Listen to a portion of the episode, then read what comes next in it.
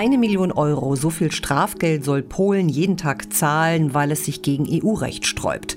Das hat Ende Oktober der Europäische Gerichtshof entschieden und mit diesem Urteil noch einmal den Fokus auf den schon seit langem schwelenden Streit in der EU gelegt, der die Grundsätze der Union berührt und den man zugespitzt so formulieren könnte. Welches Recht gilt in der EU? Formell ist es der Europäische Gerichtshof, aber wie weit dessen Macht oder Kompetenz reicht, ist eben sehr umstritten. Aber im Grunde handelt es sich hier um eine gravierende Vertrauenskrise mit Eskalationspotenzial. Denn beide Seiten werfen sich im Grunde vor, sich nicht an die Regeln zu halten. Ist der Streit um die Rechtsstaatlichkeit in der Europäischen Union in einer Sackgasse gelandet? Das wollen wir jetzt hier im SWP-Podcast ausloten. Schön, dass Sie uns zuhören. Ich bin Nana Brink und wir zeichnen auf am 1. November 2021. Und in der Runde begrüße ich heute Raphael Bousson, Politikwissenschaftler. Er verantwortet seit 2016 den Bereich EU-Justiz und Inneres bei der SWP. Schön, dass Sie dabei sind. Hallo. Und Kai-Olaf Lang, Senior Fellow in der SWP-Forschungsgruppe EU-Europa.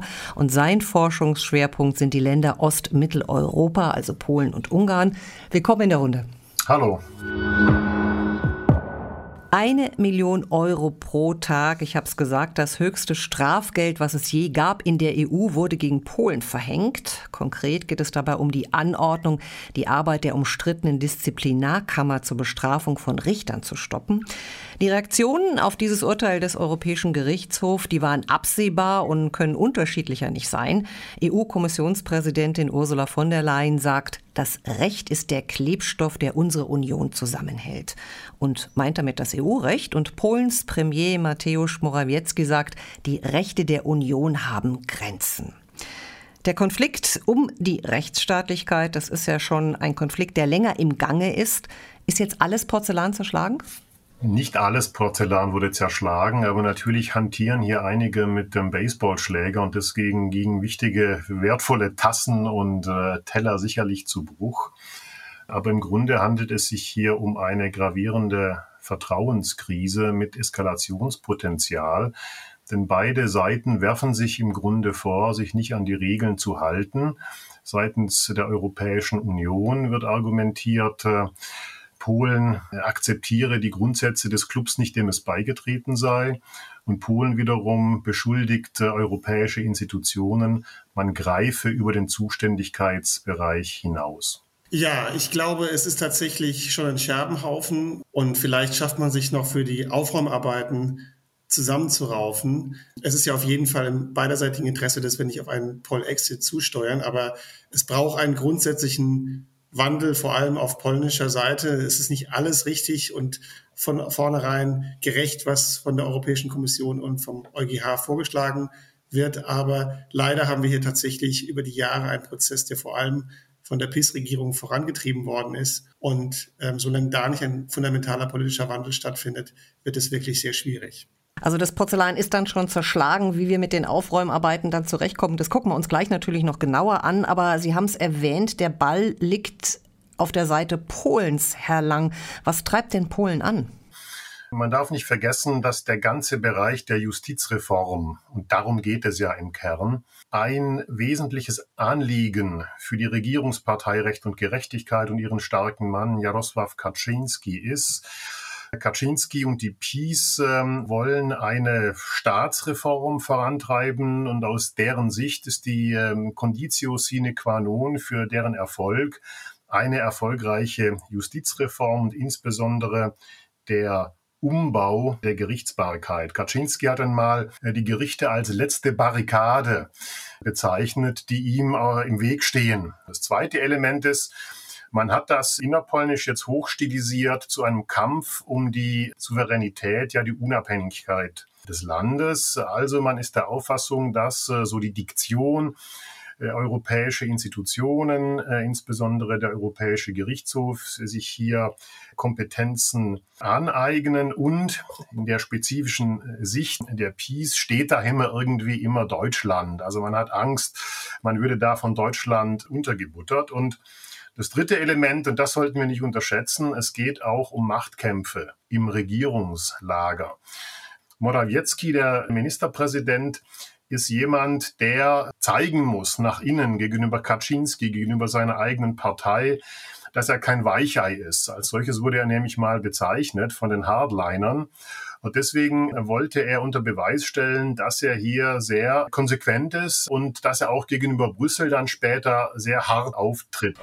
Also ist es ja doch stark innenpolitisch motiviert, wenn ich das mal so als Resümee sehen kann, Herr Bossong. Da ist doch eigentlich gar kein Spielraum mehr oder es fällt mir schwer, jetzt irgendeinen Spielraum da zu sehen, wo man Verhandlungen seitens der EU ansetzen könnte. Ja, das ist ja genau das Problem, dass eigentlich nur mit einem politischen Wechsel in Polen wirklich eine Aussicht auf Änderung besteht. Es gibt natürlich schon Stellschrauben, mit der man sich vielleicht auch mit der Peace einigen kann, wo man sagen kann, sie bewegen sich etwas in Richtung der europäischen Position. Aber weil es jetzt eben so aufgeladen ist, glaube ich, bleiben zu viele Unterschiede bestehen. Und man wird vielleicht es nur schaffen, das nicht noch weiter eskalieren zu lassen. Aber lösen, glaube ich, werden wir es mit der aktuellen Regierung nicht. Ich will kurz beim Stichwort Spielräume aufgreifen. Frau Merkel gab ihr Abschiedsinterview gerade in der Frankfurter Allgemeine Sonntagszeitung und zu Polen sagte sie da wörtlich, Polen sei einer sehr weit entwickelten europäischen Rechtsordnung beigetreten. Das Gefühl mangelnder nationaler Spielräume schafft Enttäuschung. Also ist, glaube ich, keine falsche Analyse. Ja, also das kann man durchaus als Problem sehen, dass man immer mehr ein Korsett des europäischen Rechts hat. Aber trotzdem, die EU ist nun einmal so mittlerweile, dass diese Spielräume sehr eng geworden sind und eine solche nationalkonservative Revolution eben so nicht mehr durchführbar ist. Und wenn das eben tatsächlich zum grundsätzlichen Konflikt führt, dann bleibt dann doch letztlich die Frage, bewegt sich Polen zumindest auf eine Randmitgliedschaft der Europäischen Union zu, wenn nicht bis zum Austritt. Aber ist es nicht sehr gefährlich, was Sie am Anfang gesagt haben, äh, dass eigentlich, äh, oder Sie haben es angedeutet, nur eine andere polnische Regierung könnte wirklich etwas verändern, könnte neue Verhandlungen befördern. Das kann ja eigentlich auch nicht Ziel einer Union sein, dass sie sozusagen Machtverhältnisse in einem Mitgliedsland ändert. Nein, das ist auch einfach nicht realistisch, dass man das mit externen Sanktionen herbeizwingt. Das muss von innen kommen. Und natürlich, man will jetzt das Land nicht sofort nach draußen drängen auf die Schnelle, sondern man versucht natürlich jetzt auch noch Zeit zu geben, um im Dialog zu bleiben. Aber trotzdem glaube ich, diese Krise läuft seit 2016 und kann auch noch mehrere Jahre so weitergehen, wenn die politischen Mehrheitsverhältnisse mhm. sich nicht ändern. Das ist ein guter Punkt. Da würde ich gerne einhaken, Herr Lang. Was könnten denn die nächsten Schritte sein? Was könnte denn noch kommen? Mir reicht da meine Fantasie jetzt nicht so weit aus, aber Sie haben bestimmt mehr. Also ein Pfad, der denkbar wäre.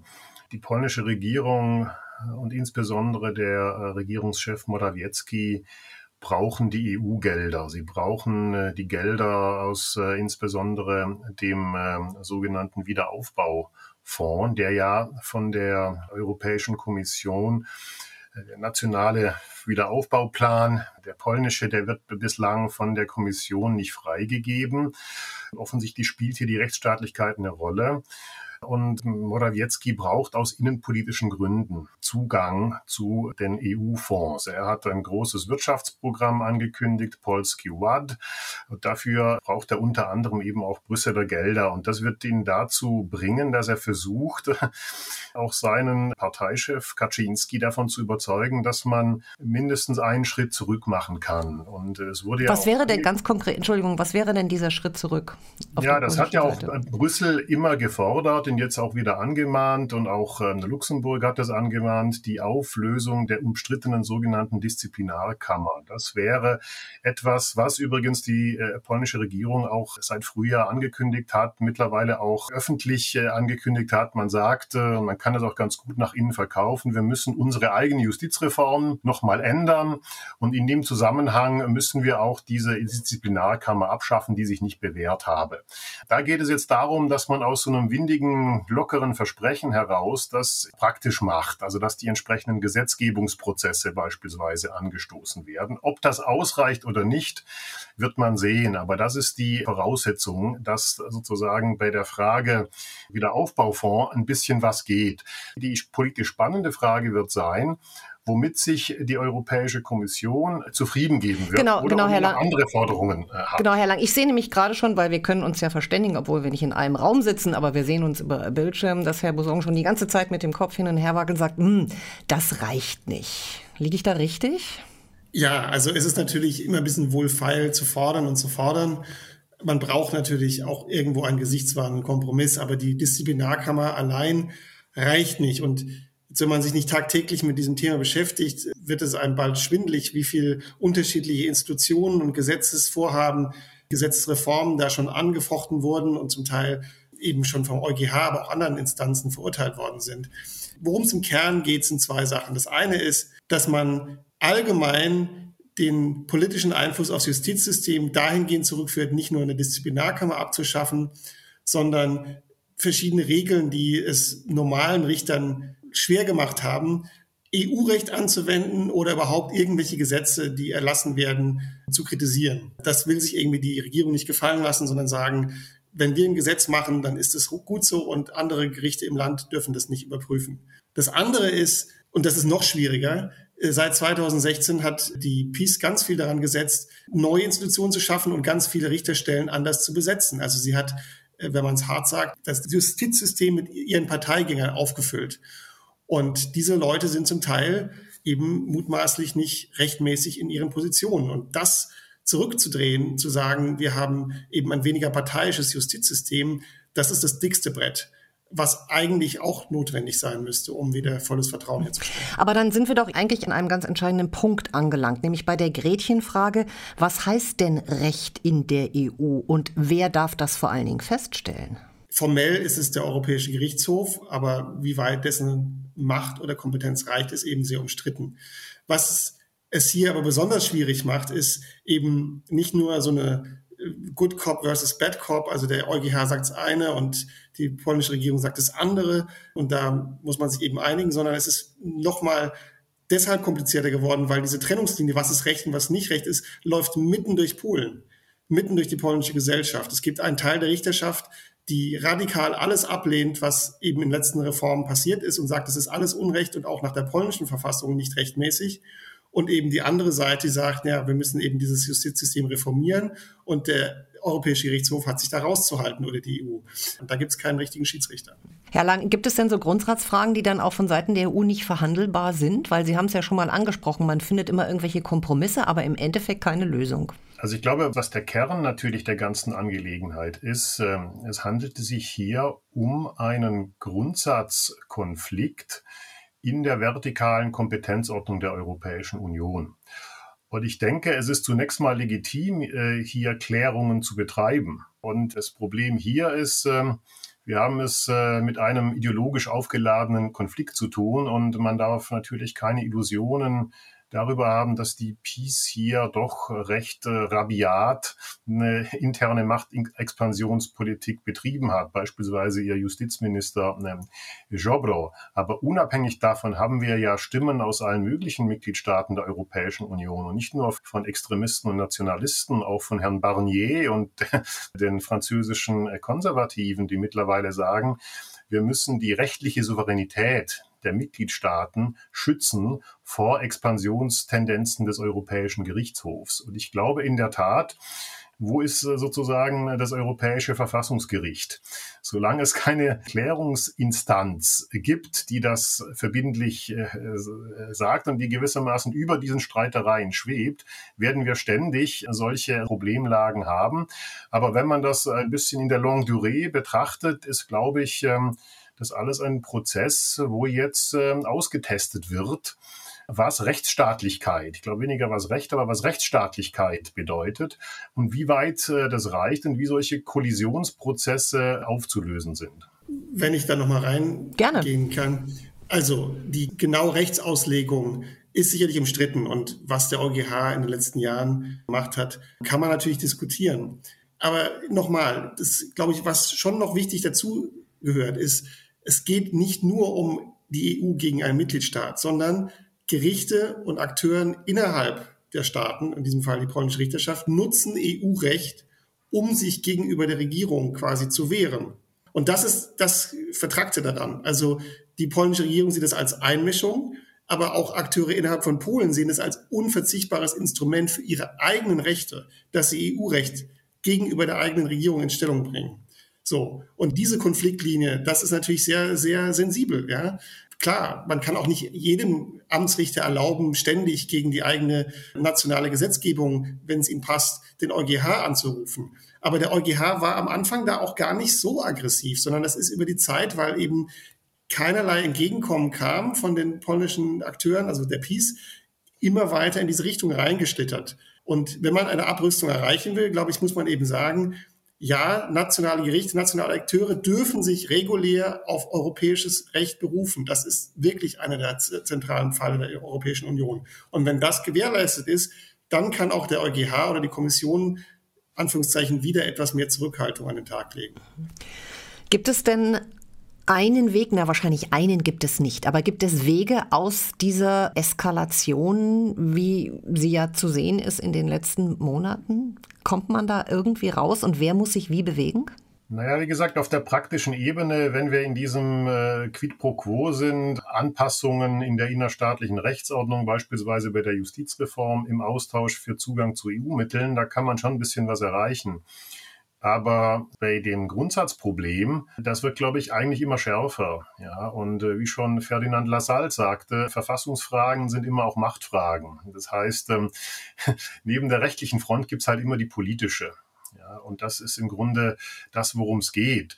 Also, was, äh, wenn ich das mal sozusagen in meiner Sprache wiedergebe, ich glaube, aus Sicht des polnischen Verfassungsgerichtes oder des polnischen Regierungslagers wurde zunächst mal nur konstatiert, die EU hat keine Kompetenzen, wo sie keine Kompetenzen hat nämlich in Fragen der Verfassungsidentität und der innerstaatlichen Ordnung des Verfassungssystems.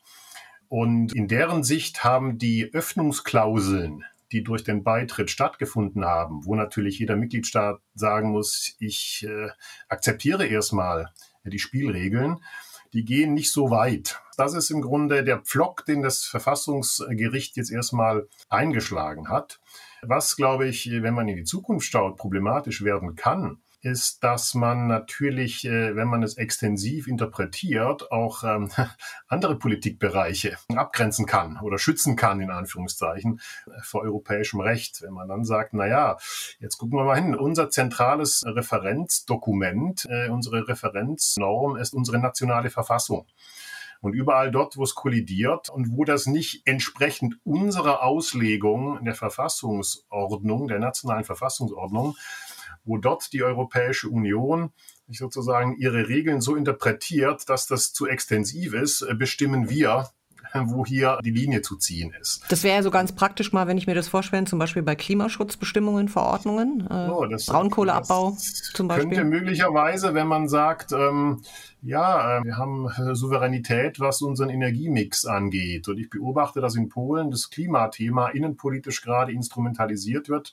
Das wird sozusagen äh, nach der Justizpolitik das nächste Thema, mit dem man europaskeptische Kampagnen auffahren kann. Also Sie hatten ja gefragt nach dem Weg aus der Krise. Also wir hatten ja gesagt, es gibt, und da stimme ich Kai Olaf zu, pragmatische Schritte, die man jetzt erstmal ergreifen kann, um das etwas zu entspannen. Das andere aber, wo wir jetzt gerade diskutieren, dieser Grundsatzkonflikt, klar, der liegt einerseits dann an den jeweiligen politischen Mehrheitsverhältnissen, den kann man nur moderieren, jetzt nicht auflösen. Aber das andere ist eben diese Frage der Grenze zwischen nationaler Identität und EU-Recht, glaube ich, kann man zum Teil dahingehend lösen, dass man sagt, ja, es gibt diesen nationalen Vorbehalt, ja, es gibt dieses nationale Recht, auch Linien aufzuzeigen. Das hat ja auch das Bundesverfassungsgericht immer wieder gesagt. Aber wir gehen mit diesen Linien sparsam um. Und wir sind relativ eng darin, solche Vorbehalte zu ziehen. Und dann, wenn wir es tun, machen wir eine sehr grundsätzliche Rechtfertigung dessen.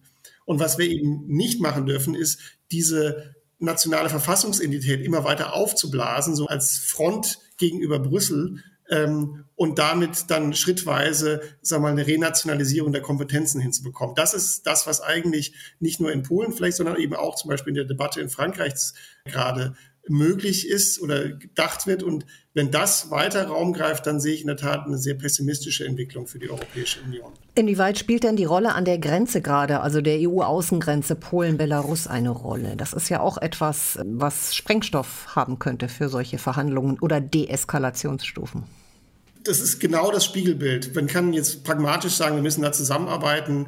Jetzt natürlich brauchen wir Polen als Partner und das ist ganz unbestritten. Ja.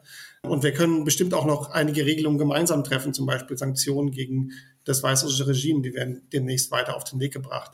Aber gleichzeitig hat Polen dort den Ausnahmezustand ausgerufen, lässt keiner internationalen Beobachter zu, auch Frontex nicht, mit Verweis auf eben nationale Sicherheit und Ausnahmelagen. Und ob das gerechtfertigt ist, selbst bei dieser Krise, ist eben doch durchaus zweifelhaft. Also Polen sollte sich da durchaus kritische Fragen gefallen lassen und sagen, okay, ja, es ist schwierig, aber wir brauchen nicht den nationalen Notstand und wir können da auch europäisch gemeinsam ran.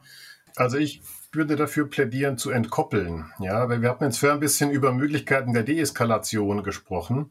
Es gibt natürlich auch Eskalationsszenarien. Wenn die Europäische Kommission Hardball spielt und auf eine sehr konsequente Umsetzung ihrer Forderungen pocht und Gelder erstmal gesperrt bleiben, kann es sein, in Polen kippt die Stimmung und ähm, Morawiecki hat ja nun eine sehr bellizistische Rhetorik äh, vor kurzem in der Financial Times äh, gewählt. Und dann würde man versuchen, sich quer zu legen. Und in der Europäischen Union ist halt, äh, ob das schön ist oder nicht, alles mit allem verbunden. Und dann wird man versuchen, obstruktiv zu agieren. Und äh, es gibt jetzt schon Stimmen, nicht aus der Regierung selbst, aber so im publizistischen Umfeld, die sagen, na gut, dann, äh, dann winken wir halt mal äh, die Flüchtlinge durch. Ja, dann machen wir mal dieses, das, den traditionellen italienischen Weg ähm, und dann kommen halt noch viel, viel mehr äh, nach Deutschland. Die wollen ja sowieso dahin dann äh, sozusagen hätten wir eben nichts Kooperatives in, in, dem Bereich mehr, sondern ein weiteres, sehr, sehr schwieriges, auch innenpolitisch heikles äh, Thema. Jetzt kann man natürlich sagen, Polen verstößt dann, äh, wenn es sich in allen möglichen Bereichen, nicht nur in diesem, äh, querlegt gegen das äh, Prinzip loyaler Zusammenarbeit. Auch dann ist aber die Frage wieder offen, wie geht man dann dagegen vor? Ja, also treibt man das dann auf die Spitze und sagt, ihr seid äh, notorische Querulanten und mit der Wiener Vertragsrechtskonvention äh, schrauben wir dran mal, äh, ob wir euch da nicht irgendwie herausexpedieren können, ungeachtet der Situation des EU-Primärrechts. Aber wir müssen natürlich immer über die politischen Folgen eines punitiven Modus nachdenken. Also wenn wir mit Sanktionen und Strafen agieren, muss man natürlich auch immer überlegen, was das politisch, innen, außen, Europa politisch auslöst. Damit wäre ich eigentlich bei der Schlussfrage angekommen. Genau, was löst das aus und wer kann etwas tun? Welche Rolle könnte denn die neue Bundesregierung spielen? Also es ist zu erwarten, dass die neue Regierung vermutlich nicht besonders bequem ist für die polnische. Man hat sich noch nicht festgelegt. Es ist auch sicherlich im deutschen Interesse, weiterhin den Dialog zu suchen und eben die nachbarschaftlichen Beziehungen zu pflegen, die gesamte EU zu erhalten. Aber sowohl führende Persönlichkeiten aus der SPD als auch natürlich bei den Grünen fahren schon eine ziemlich harte Rhetorik gegenüber Polen. Und ich denke, es ist zumindest denkbar, dass Deutschland die Kommission weiter deckt bei dieser Konditionierung oder Zurückhaltung von Geldern und dass man vielleicht eben auch politisch klar macht, ja, wir brauchen Polen, aber umgekehrt ist es natürlich für Polen auch ohne jegliche europäische Partner sehr kalt und ungemütlich. Also ja, ich würde meinen, es wird vielleicht keinen radikalen Bruch geben, aber deutlich mehr Druck geben. Es wird Sinn machen, umsichtig in der Wortwahl zu sein, entschlossen in der Sache. Es wird sicherlich eine gewisse Wahrscheinlichkeit geben, dass man weiterhin versucht, die Sache nicht zu bilateralisieren. Ja, so wie bislang auch. Äh, das, wie ich meine, richtige Argument vorgebracht hat, das ist kein Streit zwischen Berlin und Warschau, sondern einer zwischen europäischen Institutionen und der polnischen Regierung.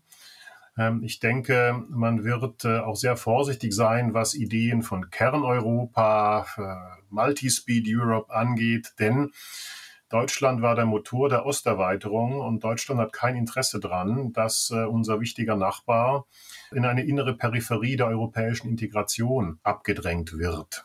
In dem Moment, wo unterschiedliche Zonen der Solidarität und vieles andere entstehen, ist es etwas, was auch zurückkommt. Ich meine, es gibt auch viele deutsche Firmen, die ähm, äh, direkt von europäischen Fördergeldern profitieren, die nach Polen fließen. Und vor allem muss man eines bedenken, in dem Moment, wo sehr hart agiert wird, äh, gerade auch von Deutschland aus, aber auch von Brüssel, wird, glaube ich, die europafreundliche Grundhaltung der polnischen Gesellschaft ins Rutschen kommen. Ich behaupte nicht, dass dann es sich eine Mehrheit ergeben wird, die Polen nicht mehr in die EU sieht. Aber diese hohen Zustimmungswerte, 80, 90 Prozent, die wir jetzt haben, die werden dann deutlich zurückgehen. Wenn ich noch einen Punkt anfügen darf, es ist für Deutschland ja immer schwierig, die Interessen in der EU zu verbinden. Und das Deutschland darf nicht auftrumpfen. Das ist auch nach wie vor der Fall. Aber einen Schritt weiter zu kommen im Verfahren und nochmal ein politisches Signal zu senden, dass wirklich diese Dinge ganz essentiell für den Bestand der Europäischen Union ist, bevor eben in Frankreich gewählt wird und möglicherweise sich da noch ein weiterer Diskurs breit macht. Wie gesagt, Deutschland darf nicht auftrumpfen, aber dieses Interesse muss auch gleichzeitig bedient werden. Das war der SWP-Podcast. Raphael Mossong und Kai Olaf Lang. Vielen Dank für Ihre Zeit und Ihre Einsichten. Bitte sehr. Herzlichen Dank. Und Ihnen danke fürs Zuhören. Unsere Leseempfehlungen zum Thema dieser Folge finden Sie gebündelt auf unserer Website bei dieser Podcast-Folge. Hören Sie auch in unsere nächsten Folgen wieder rein. Sie finden sie auf unserer Website. SWP Newsletter, Facebook und Twitter-Accounts informieren Sie über alle unsere Neuerscheinungen. Ich bin Anna Brink und ich freue mich auf das nächste Mal.